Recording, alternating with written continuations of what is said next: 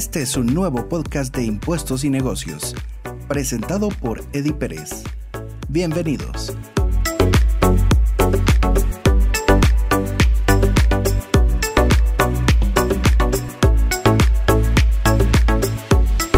Principalmente para explicar en qué consiste la diferencia entre una exención y una exoneración en materia tributaria. Muchas veces puede resultar sencillo equivocarse o confundir los conceptos entre lo que es una exención y una exoneración en materia tributaria. El día de hoy explicarles a ustedes de forma, yo diría, más clara y más sencilla cómo se debe de interpretar cada uno de estos conceptos y cómo cada uno de ellos puede diferir a la hora de aplicarlos ante la normativa. Así que vamos a iniciar con el concepto de exención en materia tributaria.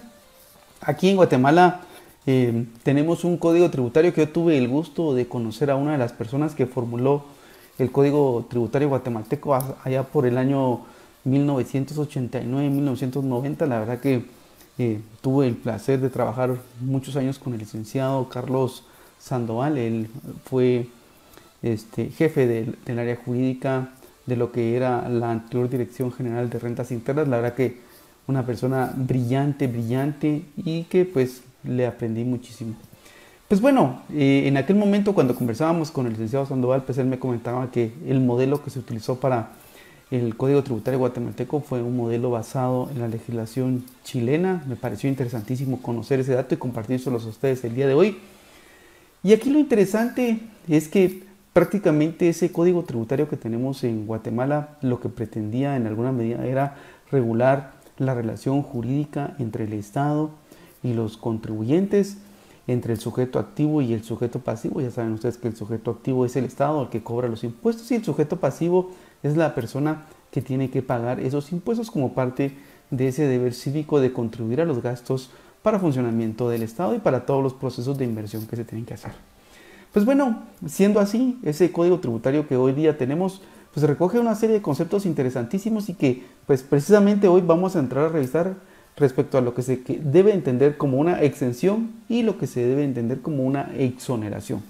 Pues bueno, el primer concepto que tenemos y que está en el artículo 62 del Código Tributario se refiere al concepto de la exención. Bueno, la exención no es más que la dispensa del pago del impuesto que establece una ley tributaria cuando se establece que una eh, persona eh, se genera en ella el hecho generador, valga la redundancia, de un impuesto. Entonces, pensémoslo así fácilmente, podemos verlo claramente en la ley del IVA, ahí en la ley del IVA nosotros podemos ver eh, esa estructura, recordemos que esa ley del IVA también es muy hermana con lo que es el Código Tributario, porque también fue emitida ya en el año 1991. El, Código Tributario es el decreto 691 y la ley del IVA es el, eh, decreto 2691. Eh, Así que la verdad que claramente uno puede ver dónde están ese tipo de, de formulaciones. Pero bueno, regresemos a lo que es, en este caso, la ley del IVA. Y la ley del IVA establece claramente que todas las ventas que se dan en el territorio nacional están sujetas al pago del impuesto. Pero la ley del IVA tiene una serie de supuestos o una serie de transacciones y también una serie de personas jurídicas que están exentas del pago del impuesto. Así pues, podemos ir a ver en el artículo 7 de la ley del IVA que, por ejemplo, las exportaciones de bienes están exentas del pago del IVA. Entonces, si ustedes se dan cuenta, si bien es cierto, es una venta de un bien, la misma ley dice, ojo, señores, esta transacción se considera exenta del pago del impuesto. Entonces, si bien es cierto, para que una transacción sea exenta, primero tiene que ser grabada, o sea, primero tiene que eh, generarse ese hecho generador, valga la redundancia, y luego la misma ley dice, ojo, esta transacción específica la vamos a considerar exenta, o sea, esta transacción no va a pagar impuestos. Entonces, la exención tiene que estar contenida dentro de una norma tributaria. También este artículo 62 establece en su segundo párrafo que si dentro de una transacción ocurren operaciones grabadas y operaciones exentas, el impuesto se va a pagar únicamente sobre la parte grabada. Entonces, eso es bien interesante tomarlo en consideración. Yo diría un caso muy típico que uno puede encontrar es en la ley del ISO. En la ley del ISO ustedes pueden encontrar que las entidades que gozan de exención de impuesto sobre la renta porque operan en el decreto 2989 o en una zona franca o en una ley de beneficio fiscal específica que los exonera del pago, perdón, que los exime del pago del impuesto sobre la renta, no están afectas o más bien dicho, quedan exentas del pago del impuesto de solidaridad. Y aquí esto es bien interesante porque ahí uno puede identificar claramente, por ejemplo, llevémoslo a un contexto muy fácil.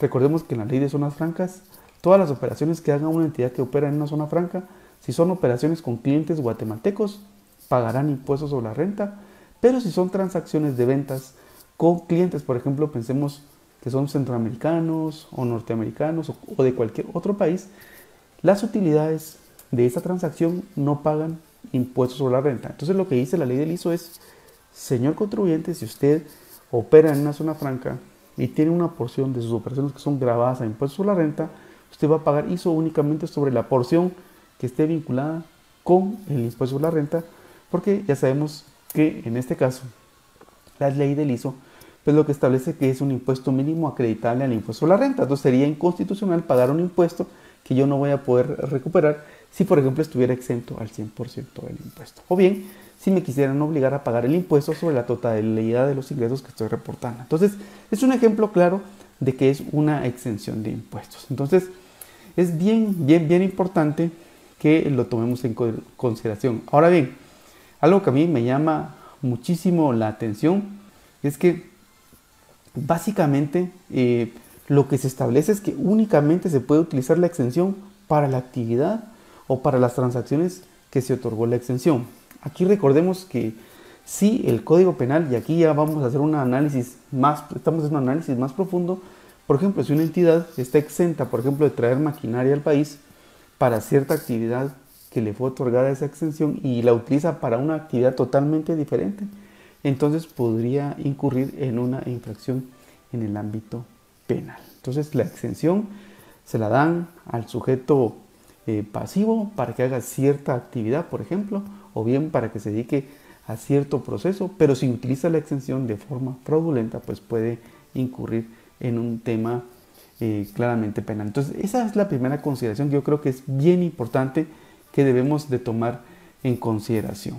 Y otro tema que, es interesante, pero que conecta eh, muchísimo con el tema de las exenciones, es el artículo número 3 del Código Tributario, que establece el tema de la materia privativa. Cuando hablamos de materia privativa nos referimos a que el Código Tributario establece que se requiere de la emisión de una ley para que se puedan hacer ciertas actividades. O sea, ahí se está cumpliendo el principio de legalidad. Entonces, lo que dice ese artículo número 3 es que se requiere de la emisión de una ley Primero, para decretar tributos ordinarios y extraordinarios. Dos, para otorgar exenciones. Ojo, ahí se vuelve a hacer un remarque de que a través de una ley se deben de otorgar exenciones. Pero luego, en ese mismo inciso número 2 de este artículo 3, se establece de que también a través de una ley se pueden otorgar condonaciones, exoneraciones, deducciones, descuentos, reducciones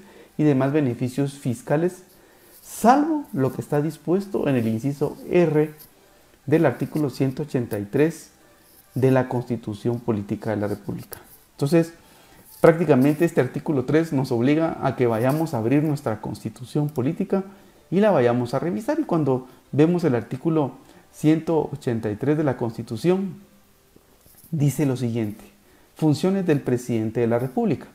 Son funciones del presidente de la República y entonces ahí habla de varios incisos, pero nos vamos a ir hasta el inciso R para ver cuál es parte de esas funciones que tiene el presidente de la República. Y en el inciso R dice exonerar de multas y recargos a los contribuyentes que hubieran incurrido en ellas por no cubrir los impuestos dentro de los términos legales o por actos u omisiones en el orden administrativo. Ojo, orden administrativo. Entonces, ¿qué sucede aquí? Aquí claramente nos estamos dando cuenta que es el presidente el único que puede dar una exoneración. No estamos hablando de una exención, estamos hablando de una exoneración. Pero se pueden exonerar de multas y recargos a los contribuyentes. Entonces, la exención va dirigida al no pago del impuesto. Y la exoneración, aquí ya viene la diferencia, va dirigida a el no pago o a la reducción de las multas y de los recargos por pagar en forma tardía un impuesto. ¿Quién tiene esa potestad de acuerdo con la Constitución de la República? El presidente. Y un caso que podemos ver muy claramente es eh, el acuerdo gubernativo que recién ha sido publicado hace unos días, a través del cual pues prácticamente eh, eh, el presidente pues otorgó una exoneración de multas y recargos para las personas que hubieran pagado o que no hubieran pagado el impuesto de circulación. Ustedes se recordarán que es el acuerdo gubernativo 208-2022 que fue publicado en el diario oficial ahora recientemente el 5 de agosto, que es lo que establece ese acuerdo gubernativo, pues lo que establece ese acuerdo es que quienes no hubieran pagado en tiempo eh, el impuesto de circulación de vehículos de los años 2021 y 2022, entonces lo pueden pagar sin multas y sin recargos eh, con base en esta facultad que tiene el presidente. Entonces es bien fácil poder identificar a qué se refiere una exoneración y una exención. Vamos ahora a, ver el concepto de lo que es exoneración. Para eso siempre nos vamos a apoyar en, eh, el código tributario. Ahora nos vamos a ir al artículo 97 eh, del código tributario y claramente eh, el Código Tributario establece que la exoneración de recargos y multas corresponde al presidente de la República, quien puede autorizar eh, a la administración tributaria para ejercitar esta facultad. Los intereses constituyen recargos. Siempre hay una pregunta, ¿verdad? Las multas y los recargos que habla la ley, los recargos incluyen los intereses. Aquí claramente el Código Tributario lo está explicando en ese sentido de que cualquier exoneración de ese estilo va incluir esa parte. Eso es bien, bien interesante. Y algo que me gusta siempre explicar muchísimo en materia tributaria es el artículo número 5 que habla de la integración analógica. Esto me parece súper interesante y la verdad es que cada vez que lo leemos y hacemos una, una, serie de análisis, porque pueden haber muchas preguntas acerca de qué se puede interpretar como una integración analógica y esto por favor guárdenselo como un tip tributario en el caso de cualquier defensa que ustedes puedan seguir eh, por cualquier ajuste de tipo tributario. El artículo 5 del Código Tributario establece que en los casos de eh, falta, oscuridad, ambigüedad o insuficiencia de una ley tributaria, se resolverá conforme a las disposiciones del artículo 4, que hablamos, ¿cuál es, ¿qué es lo que contiene? El artículo 4, cuando uno va a ver, habla de los principios aplicables a la interpretación. Ahí eh, claramente el artículo número 4 habla de que los principios que se deben de utilizar son los principios contenidos en la Constitución Política de la República, eso que no se nos debe olvidar a ninguno, ni a los consultores, ni a las empresas, ni a los funcionarios públicos, y también a los principios que están contenidos en el Código Tributario, en las leyes tributarias y en la ley del organismo judicial. Eso es bien importante, la ley del organismo judicial eh, ayuda muchísimo porque ayuda a explicar cómo se deben de interpretar las normas en materia tributaria, porque acordemos que al final la ley del organismo judicial es la que utilizan también los jueces y los tribunales para resolver casos. Entonces, eh, también sigue diciendo ese artículo número 5 que, sin embargo, por aplicación analógica, no podrán instituirse sujetos pasivos, o sea, digamos, por lógica, no, no pueden crearse sujetos pasivos, o sea, personas que tienen que pagar impuestos, ni crearse, modificarse o suprimirse obligaciones, o sea, no se pueden hacer de ninguna manera a través de una interpretación lógica de que, ah, bueno, si esta, si esta extensión aplica para este tipo de empresas, también me aplica a mí. No, no, no, no se puede hacer de esa manera.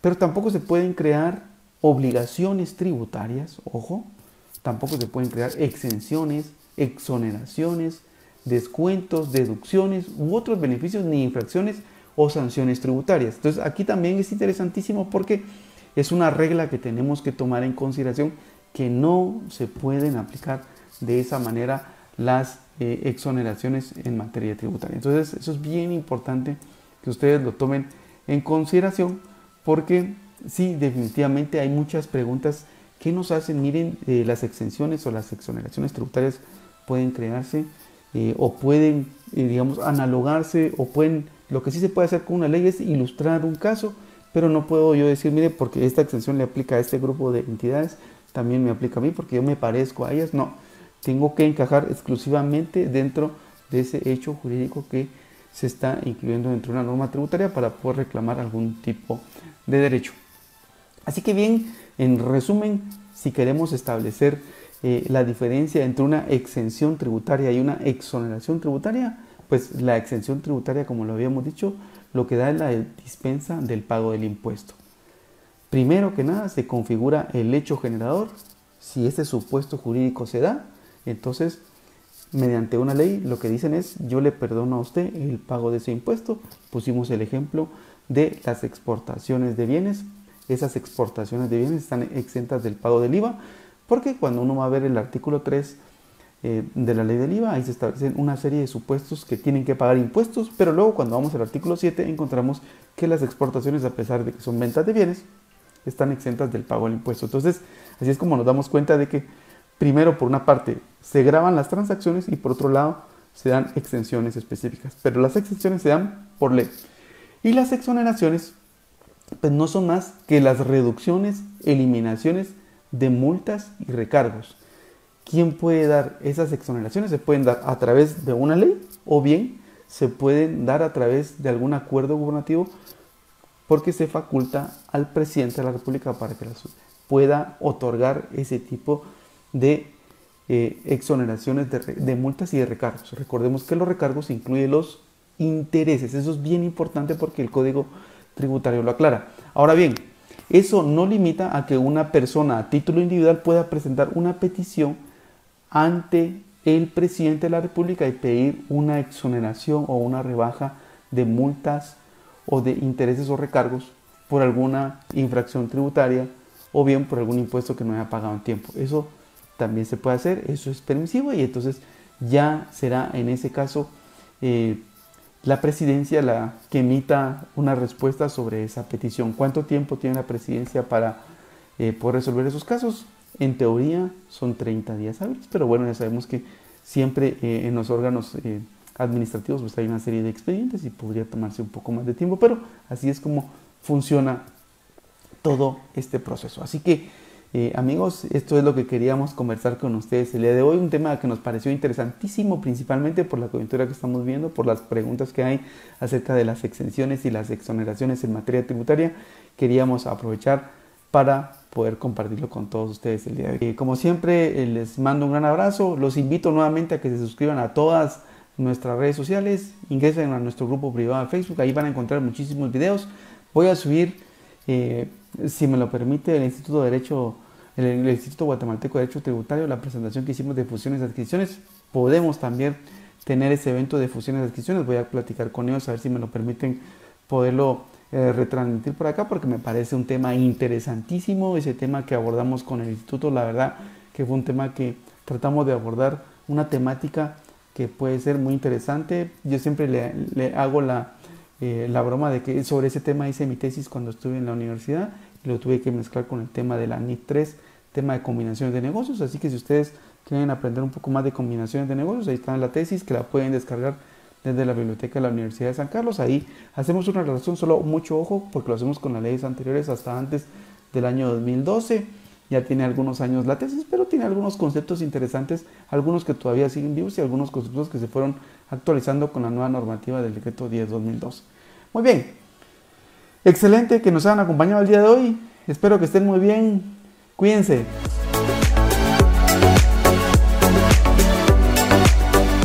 Gracias por escucharnos. No olvides compartir este contenido en todas tus redes sociales. Hasta pronto.